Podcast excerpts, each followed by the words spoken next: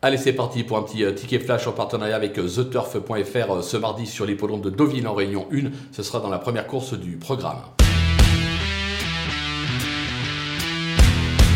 Dans cette épreuve, André Fabre euh, présente pas moins de trois élèves et pourtant, je vais prendre euh, celui qui, à mon sens, aura la plus grosse cote au départ de cette épreuve, euh, l'As, Marquise de Sévigné. En effet, elle a franchement déçu lors de sa dernière tentative, seulement 9e. Maintenant, par le passé, elle a montré d'incontestables moyens. Je pense qu'elle possède un brin de classe, comme on dit. Maxime Guyon lui sera associé, même si c'est pas la plus plébiscitée. J'ai l'impression qu'elle peut faire un coup dans cette épreuve et se montrer sous son meilleur jour pour laquelle on va la tenter euh, gagnante et placée.